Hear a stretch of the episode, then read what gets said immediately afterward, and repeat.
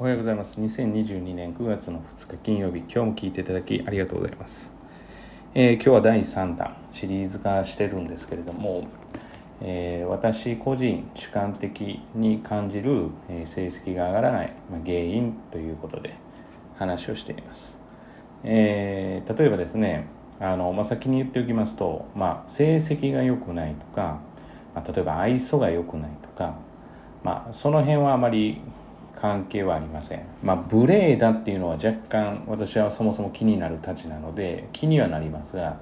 そこは成績が上がる上がらないの要因では全く思って関係がないという感じかなと思っています。で第1弾ですね、あの、まあ、聞かれていない方で時間がない方は復習しておきますと、えー、まず1つ目は一番優先されるのは嘘をつくっていうこと。まあ、嘘をつくっていう人はなかなかやっぱり私にとっては成績上げづらい。で2つ目が約束事を守れないと。まあ多少はあったとしてもですね限度を超える約束を守れないとか嘘をつくっていうのは、まあ、ちょっとアウトというか私がちょっと判断ができないので難しいかなというふうに思っています。で今日はそのうちの第3弾目ですね、まあ、何かなってもうこの2つがやっぱりメインかなというふうに考えてて私自身、うん、何なのかなと思ったらえー、自分で責任を負わないっていうのが3つ目です。まあ、この3つは正直、まあ、コーツつけがたいのでどれもあれなんですけれども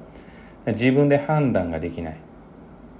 まあその裁量を与えられていなかったら仕方がない部分はあるんですけれどもまあ範囲いい絵が自分の判断でできない要は範囲のことであればまあ仕方がないただもしそうでなければまあ、どうなのかって言ったら、まあ、自分ではなくて親御さんに判断をしてほしいとか。例えばそうですね、まあ、誰かに要は判断をしてほしい、まあ、結局、まあ、その意味では責任を負いたくない。だからまあ誰しも責任を負いたくないのは分かるんだけれどもここぞという場面で、まあ、逃げる人ですよね。結局自分で判断できないっていうのはある意味逃げる人と一緒なのでまあ、これはなかなか厳しいかなっていうのがあります。で都合が悪くなったら全て蓋をしてしまうっていうことですね。ここにつながると思ってます。だからある意味そうですね。自分で判断ができないっていうのは、まあ、そこにつながるのかな。まあ別個で分けてもいいかもしれないですね、まあ、自分で判断ができないよりも自己責任が負えない。ここぞという時に自分で判断をして切り開くということができないという、まあ、ここぞという時はまあ本当に申し訳なければ謝罪もしないといけませんし言いにくいことであろうと言わないといけないわけですし、まあ、それを先延ばしにしたところで、まあ、全て自分都合でやっているわけででそれは何がも何なの何が良くないのかっていうとやっぱり逃げてしまうという癖ができてしまうわけですよね。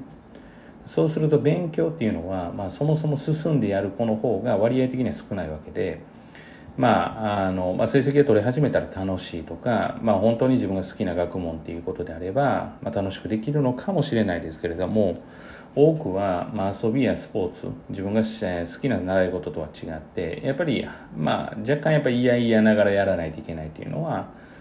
まあ、これも仕方がないと思うんですよねあの、まあ、当然全員が楽しめてやれたらいいんですけれども、まあ、なかなかそこと難しいところなので。と考えたらその難しいものに向き合わないといけない時に、まあ、そもそもやっぱり逃げる癖がついてる人は、まあ、最後までやりきれないです。ただ、えー、前回の2つに比べると、まあ、まだマシなのかなというふうには思っています、まあ、ここに関しては、えー、嘘はつかないわけですから状況が把握できるので、まあ、スイッチがつけられたら、まあ、スイッチがつけられたらというか、まあ、火がつけば、まあ、できるんではないかなというふうに思うので、だから私が考える3つ目としてはまあそうですね。自分で判断できないとは言いましたけれども、え自己責任自分で責任を負えない。っていうか、えー、都合が悪くなったら逃げる。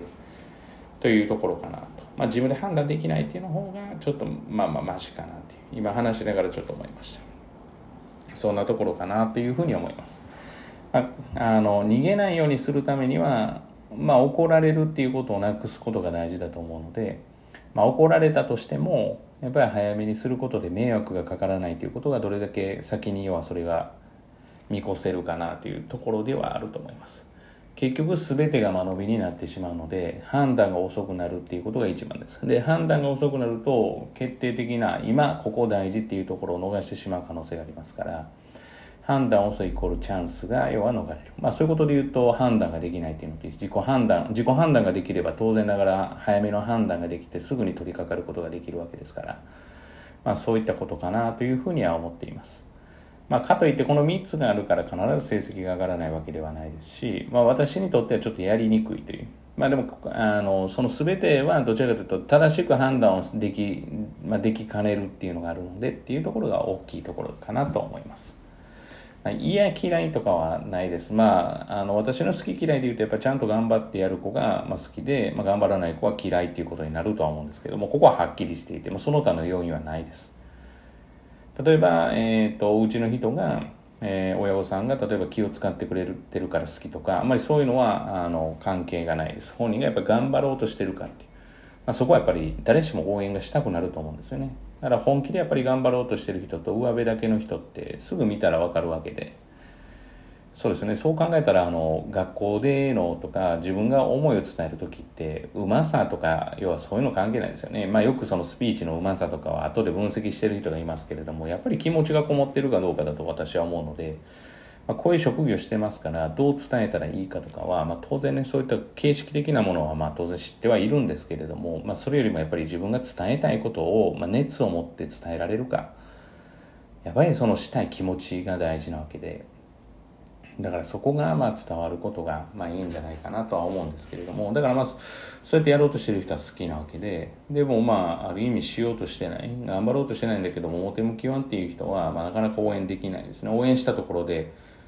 うん、やっぱりあの頑張ろうとしてる子を応援したいと思うのでだから今の成績が関係なくてやっぱり頑張ろうとしているっていうまあ、子供たちが私にとっては好きなのかなと思います。ちょっと話2つ目になりましたが、本日は以上です。今日も聞いていただきありがとうございました。皆様にとっていい一日となることを願いまして、